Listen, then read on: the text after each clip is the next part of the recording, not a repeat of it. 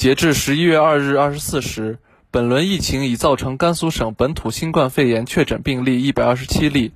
此次疫情发生已逾半月，当前重型患者情况如何？医疗救治进入了什么样的阶段？疫苗对于患者保护效果如何？带着这些问题，新华社记者采访了国务院联防联控机制综合组甘肃工作组专家、东南大学附属中大医院重症医学专家邱海波。呃，早期呢，大家也可以看到这次疫情的重症病人比较多。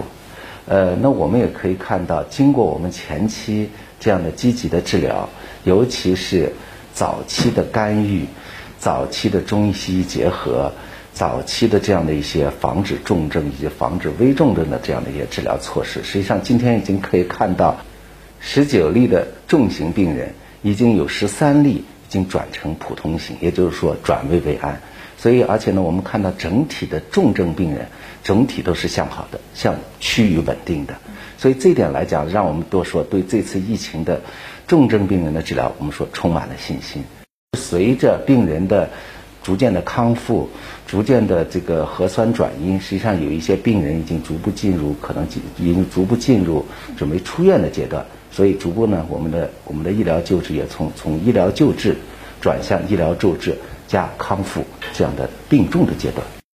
尽尽管这次疫情，呃，重症病人中以老年人为主，呃，从临床的角度也注意到，这些都老年人几乎都接种了疫苗。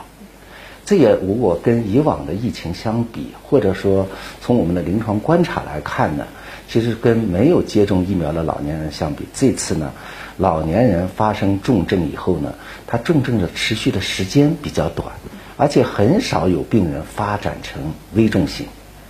这也就告诉我们说，接种疫苗对于老年人防止重症以及防止危重型的是起了可能起了很重要的作用。所以在这里，我们也特别呼吁有条件的这些老年人应该及时的接种疫苗。